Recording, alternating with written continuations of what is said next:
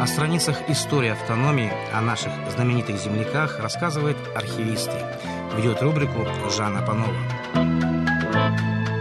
Стартовал 2022 год, и мы решили пригласить в студию ведущего архивиста областного государственного архива Юлию Кондратьеву для того, чтобы она нам рассказала про календарь памятных дат на 12 месяцев. Юлия, я рада, что вы нашли возможность, пришли к нам. И вообще вот архивисты ежегодно составляют такой документ, я бы сказала, календарь памятных дат. Да, это наша обязанность. И он делится обычно на какие-то тематические блоки. Вообще календарь устроен очень просто. Он, естественно, разбит на месяцы, и все праздники и памятные даты, они идут помесячно.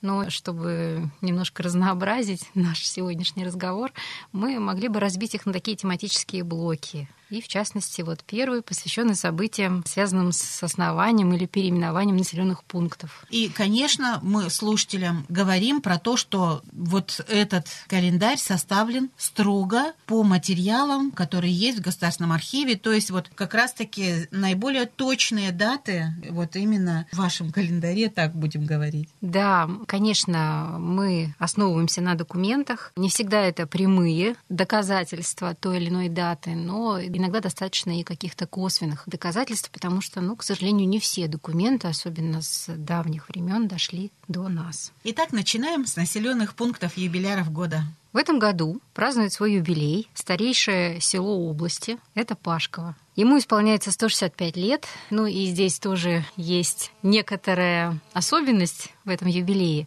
Строго говоря, селу 166 лет, если считать это появление поста Хинганского. Вообще первого поселения 24 казаков, которые остались на левом берегу Хинган в ходе третьего военного сплава по Амуру, организованного генерал-губернатором Восточной Сибири Муравьевым. Но станица образовалась только в следующем, 1857 году, и поэтому именно от 1857 года мы и ведем отчет существования села Пашково. Итак, изначально она называлась станицей Хинганской, а уже в следующем году сам Муравьев предложил переименовать ее в честь нерчинского воевода Афанасия Пашкова, основателя первых русских острогов Даурии в XVII веке, в станицу Пашковскую. Вот с тех пор она так и называется. Пашкова, Пашковская. Ну, у нас документов, подтверждающих поселение казаков в 1857 году нет. Это документы российских государственных архивов.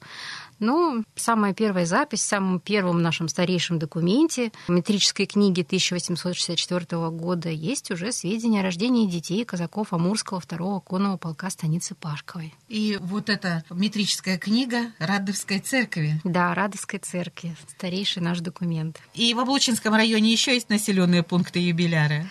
Да, это Кульдур. Исполняется 125 лет с момента первого упоминания в журнале «Природа и охота» в 1890 1997 году вот этого места, Кульдур. Очевидно, что название это местное, оно от древнегольского происходит. Хильджиури, что в переводе означает «греть, горячий».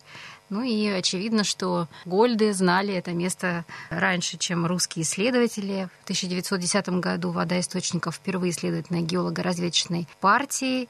Ну а сам курорт Даль-Край-Здрава появился только в 1923 году. Вообще Кульдур считался дачным поселком с 1934 года и по 1958 год. Дачный поселок в советское время это практически сельская местность, и жители его лишались ряда преимуществ и льгот, которые полагались жителям рабочих поселков, поселков городского типа, городам.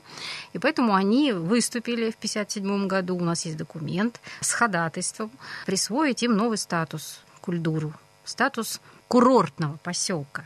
И это влекло за собой такие преимущества, как выделение средств на благоустройство, отсутствие самообложения, которое существовало для крестьян, колхозников, снижение цен на товары на 7%, повышение минимальной заработной платы и так далее. Вот Так Кульдур в 1958 году стал курортным поселком, которым является до сих пор. Ну, а когда вот будем мы отмечать юбилей этого населенного пункта, конечно, всегда вспоминаем интересную легенду, связанную вот как раз-таки с охотником, который увидел зверя раненого, который лежал в воде вот в этой горячей, лечился. Теперь мы имеем возможность такую посещать да. место это. Оно популярное и в России, и даже из зарубежья приезжают сюда к нам на воды кульдурские. Но сам поселок Кульдур в стороне расположен от Транссиба. А вот если мы говорим про Амурскую железную дорогу, то есть станции, которые тоже юбиляры года этого. Да, 110 лет назад были основаны такие разъезды, как Семисточный, Тихонький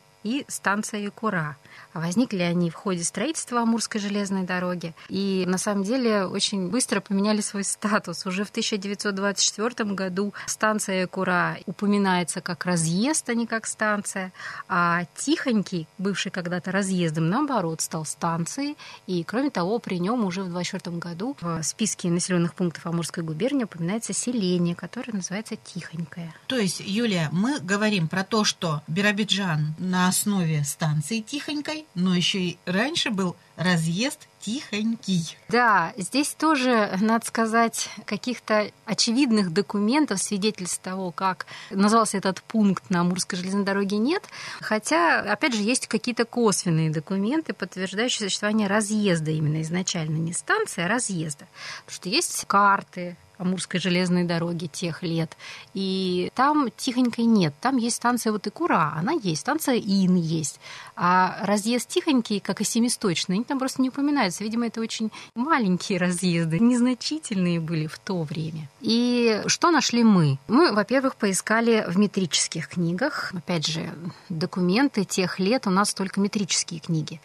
И нашли упоминание этого топонима Тихонький, базы Тихонькой в метрической книге походной церкви станции Бира, четвертого участка восточной части Амурской железной дороги. Это была запись о смерти 28 сентября 1912 года крестьянина Уфимской губернии Бирского уезда Мишкинской волости Склеона Никитовича Сентябова, 50 лет от тифа, и погребение его на кладбище Тихенькое, четвертой дистанции четвертого участка восточной части Амурской железной дороги. Понятно, что дорогу строили, во-первых, заключенные каторжане, а во-вторых, вольнонаемные крестьяне, которые массово приезжали сюда на Дальний Восток именно для строительства железной дороги. Поэтому записи вот в этой метрической книге походные церкви станции Бера, они в основном о смерти потому что ни браков, ни рождений там не было, это были рабочие мужчины. И вот в связи вот с таким грустным событием впервые упоминается тихенькая. То есть на 12 год совершенно точно что-то здесь называлось тихонькой. Мы предполагаем, что это был разъезд, потому что, например, в отчете экспедиции Камзета, который был составлен в 1927 году, в приложениях к нему упоминается некое довоенное описание коллективных фондов, отведенных в 1908-1912 году. И среди разъездов Амурской железной дороги есть разъезд Тихонький и переселенческий участок Тихенький. Вот, исходя из этого, мы и сделали вывод, что в 2012 году разъезд Тихенький существовал. Интересная очень информация. Ну и по поводу все-таки названия населенного пункта этого разъезда этой станции.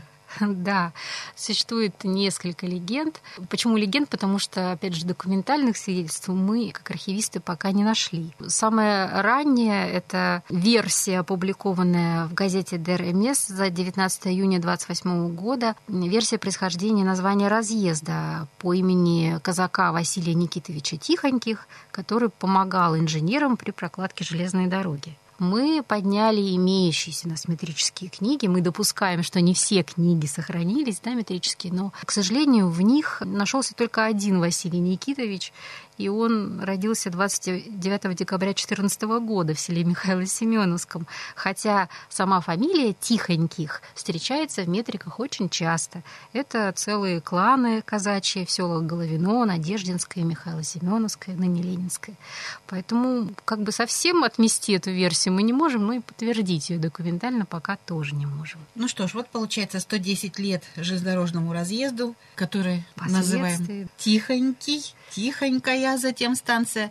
И юбилейная дата, когда город образовали вот на этом месте. Да.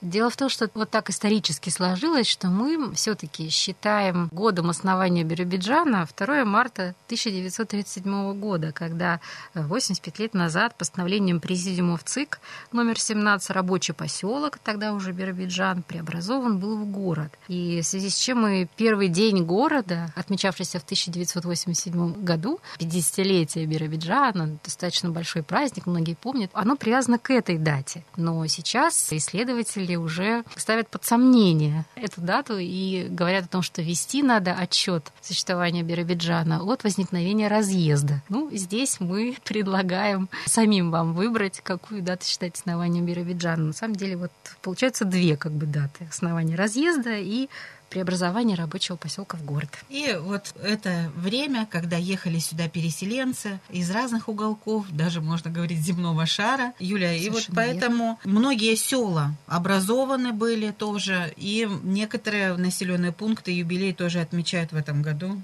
Конечно, у нас села преимущественно, да, практически все переселенческие. В 1927 году Пронькино основано. Оно до 1934 года называлось Пронькино протока. Основано русскими поселенцами. Им были выданы переселенческие билеты в это место. И, собственно говоря, там вот эти 15-20 человек поселились и основали целое село.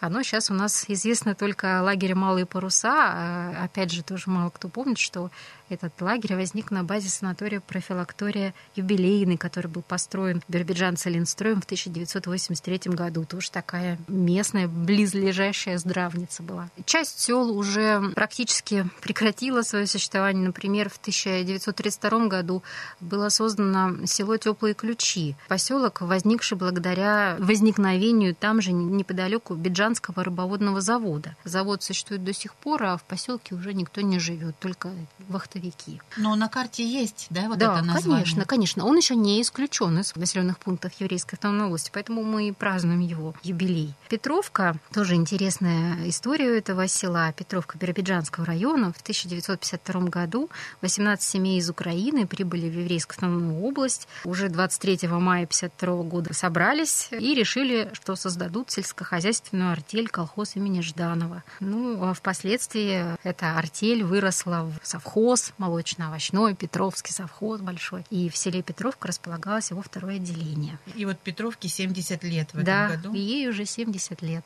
В 1952 году впервые в документах Госархива упоминается поселок Новый. Он упоминается в составе Кайландского избирательного округа. И о нем вообще мало что известно, потому что это очень закрытый поселок, там живут старообрядцы. Вот мы только можем сказать, что ему в этом году исполнилось тоже 70 лет. И вот такое интересное название я впервые слышу Кайландский избирательный округ. А потому что там неподалеку было еще одно селение, тоже уже отсутствующее Кайлан. И вот Новый где-то неподалеку от него был образован. И мы говорим, что не только населенные пункты, но и даже целое муниципальное образование области тоже будут отмечать юбилей в этом году. Да, целый район 2 июля 1942 года был вновь образован Биробиджанский район в соответствии с указом Президиума Верховного Совета. Мы знаем, что Биробиджанский район, он у нас с центром в рабочем поселке Биробиджане образовался в 1934 году, но уже в 1935 году был упразднен и вся его территория считалась пригородной зоной Биробиджана. Но так как это была достаточно большая пригородная зона, включавшая более 5000 человек жителей,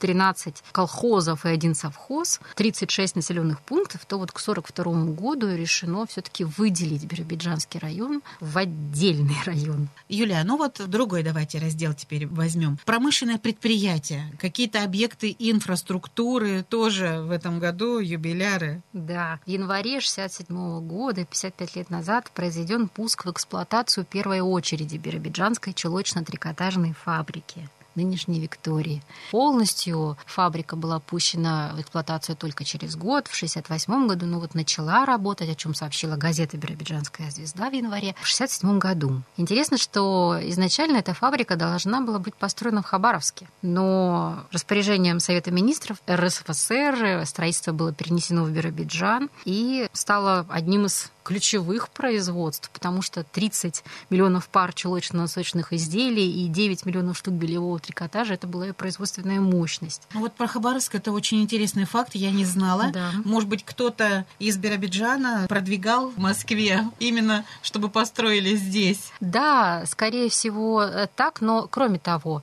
мы же помним, что еще в 30-е годы был план, предусмотренный, опять же, руководством страны, открыть здесь три крупных легкопромышленных производства. Трикотажное, швейное и обувное. И вот все-таки решили реализовать это в 67 году. Юлия, и я помню, что мы нашим слушателям обещали вот про чулочно-трикотажную фабрику передачу сделать и рассказать подробности, потому что на выставке у вас есть материал. Предприятие легкой промышленности, совершенно верно, да, расскажем. То есть это вот еще все впереди да, у нас. Да. Ну а что касается вот еще одного интересного объекта в Биробиджане, много в последнее время про него говорят, даже не негативного, это мост через мост реку Беру. Через да. Беру. Наш многострадальный мост, ему исполняется 60 лет. В 2022 году он был сдан 25 октября 1962 года. Это не первый мост в Биробиджане. Известно, что в 30-е годы был построен деревянный мост. Он располагался где-то на 850 метров ниже по течению, примерно в районе, полагаю, парка. Дело в том, что у нас не сохранилось ни одной фотографии этого моста. Он был режимным объектом, его запрещено, видимо, было фотографировать. Но вот фотографических свидетельств, подтверждающих сегодня деревянного моста, нет. Но в 1956 году на заседании горосполкома рассматривался вопрос, где строить новый мост железобетонный. И было два варианта. Первый это на месте старого моста деревянного, и второй вот этот нынешний вариант с выходом на улицу Димитрова по левому берегу, а по правому на второй километр существующей автодороги Биробиджан поселок Новый. Ну и в конечном итоге был выбран именно этот вариант, и мост был сдан. Надо сказать, что в акте государственной комиссии, которая принимала мост, была проставлена оценка «хорошо». Ну, я этому верю, потому что 60 лет все-таки мост стоит, он рабочий. Да. И вот, как вы нам сказали, деревянного моста фотографий нет, ну а уж наш мост вот этот через Беру, юбиляр запечатлен, и часто тоже с негативной окраской, подписи к фотографиям, что он нуждается в ремонте. Речь про то, что надо его сносить и строить новый. Ну, посмотрим, как будет дальше продвигаться эта история с мостом. Да, в 1962 году такой бесполезный, но интересный факт. Мост стоил 1 миллион 26 тысяч рублей. Ну, это дорогой объект Конечно. по тем временам. Конечно. Сегодня чиновники тоже нам рассказывают про то, сколько стоит реконструкция его, и это тоже, в общем-то, немалые деньги. Будем надеяться, что все решится положительно. Юлия, календарь такой интересный, столько подробностей разных вы сегодня нам рассказываете. И я предлагаю в следующий раз продолжить. Какие-то факты еще назовем про то, какие объекты, какие люди в этом году юбиляры. Да. В общем-то, пусть наши слушатели понимают, что работа такая большая проделана в архиве, и мы про это расскажем обязательно. Обязательно расскажем. Сегодня в нашей студии ведущий архивист областного государственного архива Еврейской автономной области Юлия Кондратьева.